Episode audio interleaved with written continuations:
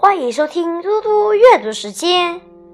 今天我要阅读的是《论语·颜渊篇》第十二。子曰：“片言可以折喻者，其有也与？”子路无宿诺。孔子说。根据一方的言辞就能判定案情的，大概只有仲由吧。子路履行诺言，从不拖延。子曰：“听讼，无由人也。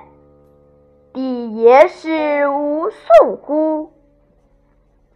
孔子说：“审理诉讼案件。”我同别人是一样的，务必使诉讼案件完全没有才好。